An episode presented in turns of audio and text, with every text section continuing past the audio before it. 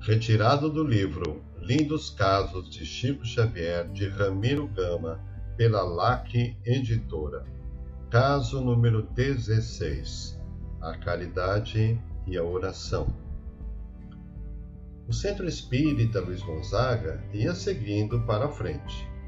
Certa feita, alguns populares chegaram à reunião pedindo socorro para um cego acidentado. O pobre mendigo, mal guiado por um companheiro ébrio, caíra sob o viaduto da Central do Brasil na saída de Pedro Leopoldo para Matozinhos, precipitando-se ao solo de uma altura de quatro metros. O guia desaparecera e o cego vertia sangue pela boca, sozinho, sem ninguém. Chico alugou pequeno pardieiro, onde o enfermo foi asilado para tratamento médico. Curioso facultativo receitou graciosamente. Mas o velhinho precisava de enfermagem. O médium velava junto dele à noite, mas durante o dia precisava atender às próprias obrigações na condição de caixeiro do senhor José Felizardo.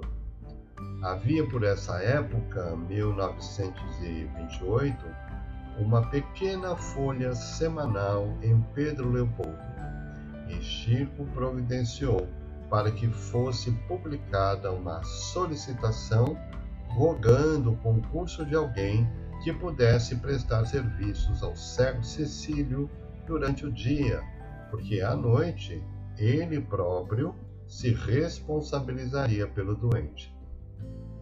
Alguém que pudesse ajudar, não importava que o auxílio viesse de espíritas, católicos ou ateus. Seis dias se passaram sem que ninguém se oferecesse.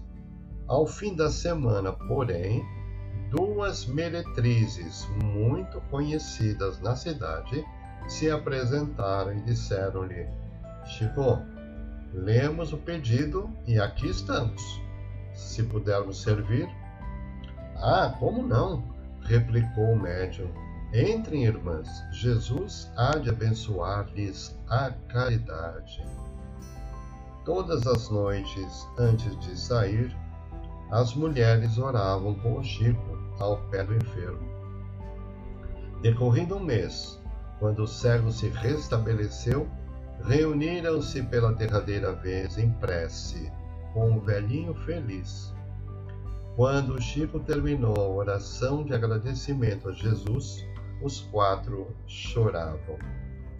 Então, uma delas disse ao médium: Chico, a prece modificou a nossa vida. Estamos a despedir-nos. Mudamos-nos para Belo Horizonte, a fim de trabalhar. E uma passou a servir numa tinturaria, desencarnando anos depois, e a outra conquistou o título de enfermeira, vivendo ainda hoje respeitada e feliz.